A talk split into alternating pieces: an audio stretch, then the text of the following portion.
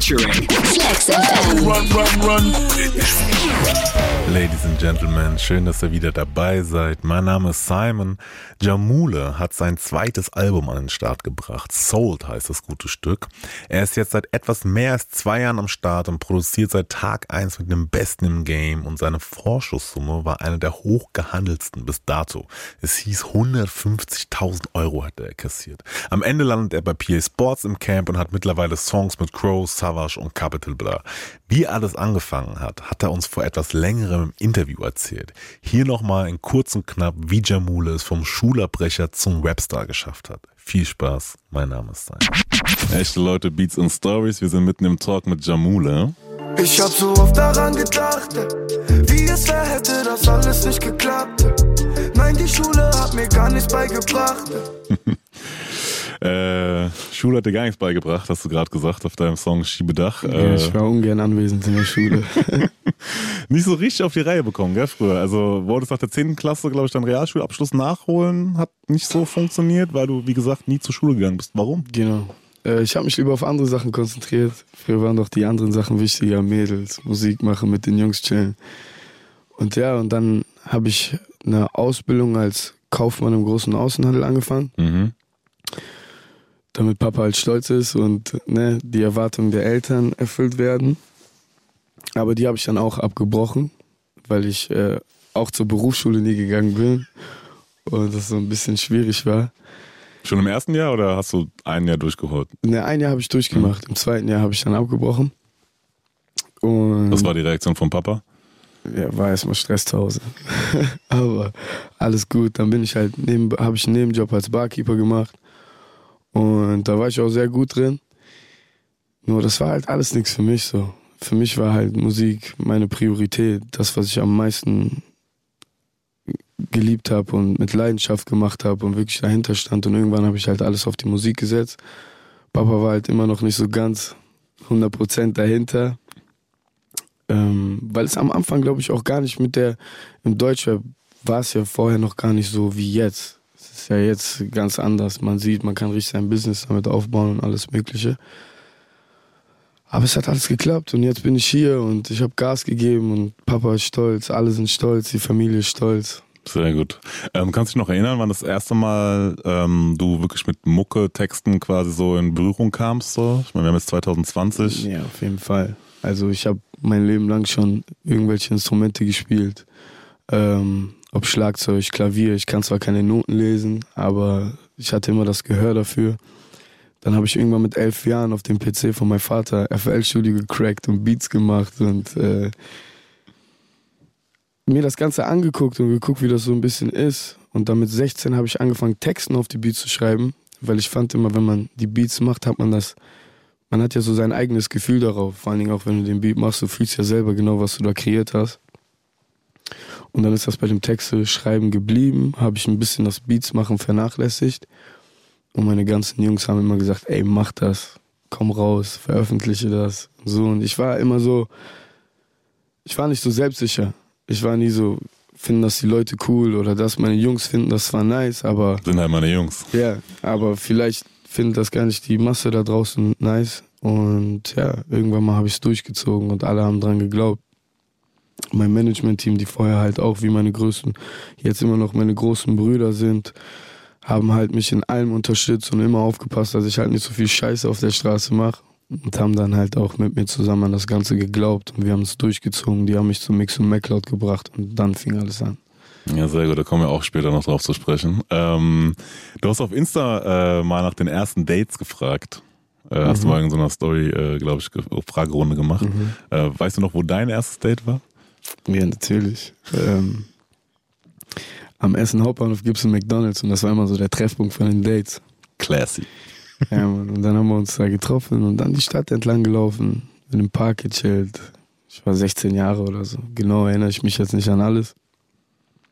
Aber das war so mein erster Treffpunkt, mein erstes Date. Nichts nichts Spezielles so jetzt. Während der Schulzeit? Äh, nein, war nicht während der Schulzeit. War am Wochenende. Okay. Ich hab gedacht, vielleicht war das auch einer der Gründe, warum du nicht zur Schule gegangen bist. ähm, ich habe ge gelesen, äh, dass du auch ein gewisses IT-Interesse hattest. Ja. Was ist aus dem geworden? Ja, ich war als Kind immer halt sehr interessiert an Elektronik und Sachen erfinden und ähm, ja, aber dann habe ich gemerkt, dass man dafür gut in der Schule sein muss, studieren muss und all das. und jetzt erfinde ich andere Sachen, jetzt erfinde ich Musik. Ja, krass. Ähm, du hast ja schon gesagt, wie gesagt, äh, mit der Musik geht's äh, auf jeden Fall in eine sehr, sehr gute Richtung. Aber wenn man jetzt so quasi nur auf diese Schullaufbahn gucken würde, so Realschulabschluss quasi nicht gemacht, dann Ausbildung abgebrochen, IT-Interesse auch nicht verfolgen. Man könnte fast glauben, wenn die Mucke nicht wäre, du bringst nichts zu Ende. Kann, kann gut sein, ja. Aber da ist ja anscheinend genau andersrum. Äh, jeder Move sitzt. Wie kam es dazu, dass du direkt mit Mixo und McCloud angefangen hast, Sachen aufzunehmen? Also du hast vorhin ein bisschen angesprochen so, aber die Jungs bringen ja gefühlt 75 Prozent, wenn nicht noch mehr, von Deutschrap mit ihren Beats und ihren Produktionen und ähm, wie schnappt man sich die als Nobody in Anführungszeichen? Also wie gesagt, mein Management-Team, die vorher halt auch immer darauf geachtet haben, dass ich äh, keinen Scheiß mache und vorher halt auch wie große Brüder für mich sind oder immer noch äh, waren oder jetzt immer noch sind, haben halt, äh, sind alle lange befreundet, kommen alle aus Essen und haben mich dann halt irgendwann dahin gebracht und gesagt, ey, wir haben da jemanden, der ist sehr talentiert, der weiß mit Musik umzugehen und alles Mögliche. Und von der ersten Session, ich kann mich sogar genau erinnern, der 31. Januar 2018. Das war der erste Tag, wo ich da in dem Studio war.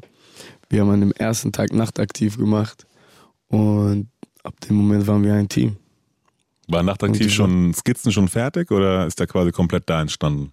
Nee, der ist komplett da neu entstanden. Also der Beat fing an, angefangen zu schreiben, zu machen, zu tun. Und ja, da, da fing alles an. Und da, ab dem Moment haben auch Mix und MacLeod dran geglaubt und waren davon überzeugt. Ja, krass auf jeden Fall. Es gibt definitiv durchaus schlechtere Jungs, mit denen man starten kann. Ja.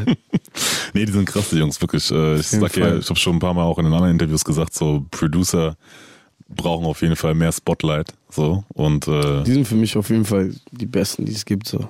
Und die bringen auch alles bis zum Ende auf den Punkt. also es ist, das ist, und ganz viele wissen ja nicht, wie viel Arbeit quasi bei Producer noch steckt.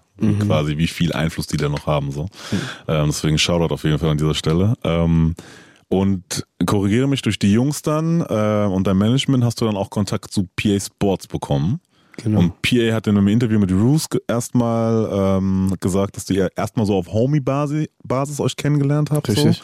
Und dann zufällig im Urlaub irgendwie auch wart. Ja, das Oder- war das erste Mal, wo ich auf Calaratiada war. Also das war nie so ein Geil. Ort für mich. Und äh, ja, dann sind wir nach, bin ich mit meinen Jungs nach Calaratiada geflogen und er war zufällig auch da.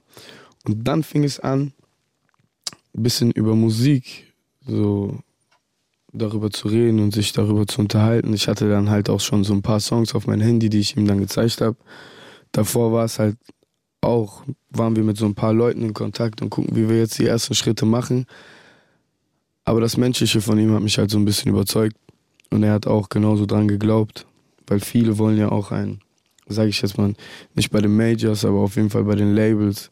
Die Labelbosse wollen selber Artists sein und vielleicht die Künstler ein bisschen kleiner halten. Ist das so?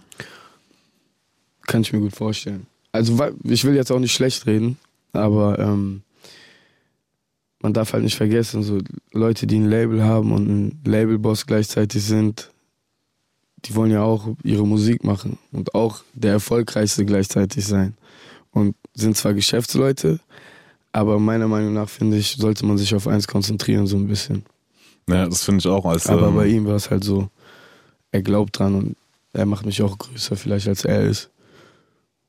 Ja, also ich finde immer, wenn du, aber gut, das ist meine persönliche Meinung, ähm, wenn du jemanden hast quasi und den dann quasi pushen kannst bis zum geht nicht mehr und das Ding Ja. läuft bei dem so, Ja. was Besseres gibt's doch nicht. Ja, so war So. und so ist das auch gewesen. Weil wenn du ein guter Geschäftsmann bist, bleibt natürlich ein bisschen was bei dir hängen. So, also du nimmst du nicht aus bis Richtig. zum geht nicht mehr. Richtig, aber, aber- trotzdem verdienen doch beide quasi daran und Genau. das ist doch super. So. Aber ich glaube, es gibt auch Labels, wo andere trotzdem noch selber Künstler sein wollen und auch bis nach ganz oben immer noch hinwollen, so weißt du? Ja, okay, dann ist es so ein Ego-Ding wahrscheinlich. Bei Ja. ganz vielen. Ja. Krass, dass das immer noch so ein, so ein Thema ist. Ähm, in der NBA fällst du mit der Tür ins Haus äh, auf dem Song äh, Yes. und nennst eine Summe. PA hat auch eine Summe gemeint, äh, beziehungsweise gesagt, da wurde im Hintergrund ganz schön geschachert, quasi um dich, als es losging oder bevor es losging. Ähm, wie hast du das alles so mitbekommen oder wie weit, inwieweit warst du da involviert? als es darum ging, zu PA oder zu anderen? Ich war also immer dabei. Ich habe immer alles mitbekommen, jetzt nicht genau bei den Gesprächen, aber wie mein Management-Team ist immer dahin gegangen und hat halt überall geredet und gemacht, getan. Und die sind dann am Ende, haben wir uns an einen Tisch gesetzt und haben mir alles erklärt, wie das so läuft, wie das da laufen würde, was passieren würde, wenn ich dahin gehe und wie viel ich dort bekomme und wie viel so ist. Und dann haben wir halt zusammen entschieden. Und halt auch geguckt, dass jeder zufrieden ist, weil am Endeffekt ist es schön und gut, wenn ich zufrieden bin und mein Ding mache. Aber ich finde, das ganze Team sollte zufrieden sein, weil am Ende, wenn dass beispielsweise meine Manager nicht zufrieden sind, dann geben die auch nicht 100 Prozent. Und ja. Und Ding, ähm, wer war neben Life is Pain nochmal alles an dir dran? Du hast, glaube ich, schon mal gesagt, ich komme gerade nicht drauf. Das war, ähm, sag du mir. Waren einige, die so ein bisschen da geguckt haben, dass wir was machen. Also Universal war dabei noch und so ein paar Labels waren auch noch dran. So, die man schon auch kennt. Ja, die man noch kennt.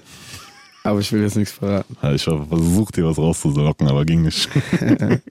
ich glaube, du hast nämlich noch nirgendwo gesagt, tatsächlich, äh, wer noch an dir dran war. Naja, ähm, also seid ihr gegönnt. Äh, ich meine, mit Life is Pain hast du, glaube ich, eine super Heimat gefunden. Äh, ich meine, Pierre ist ja auch aus Essen quasi. Yes. Ähm, und macht auch auf jeden Fall sehr, sehr vieles richtig, zumindest auf Business-Ebene und auf musikalischer auch, wie ich finde persönlich. Mhm. PA sagt, dass ähm, das Label im Hintergrund alles dafür tut, das hast du jetzt gerade auch nochmal ähm, vorhin gesagt, ähm, alles dafür tut, dass Jamule durch die Decke geht. So, das hat schon ziemlich gut geklappt.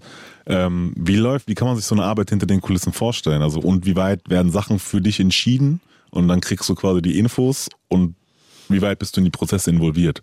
Also jetzt dieses Abseits von Musik.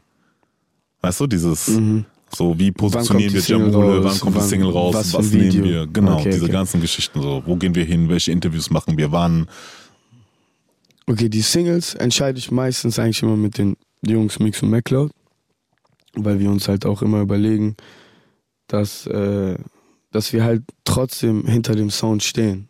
So ein bisschen. Also nicht, dass wir später eine Single raushauen und sagen, ey, hätten wir das doch nicht lieber so gemacht. Also wir überlegen uns alles schon wirklich gut zusammen und ich bin in allem involviert. Also ich möchte halt immer genau wissen, was passiert. Denn am Ende, im Endeffekt stehe ich ja am Ende da und es ist mein Gesicht, was da gerade präsentiert wird.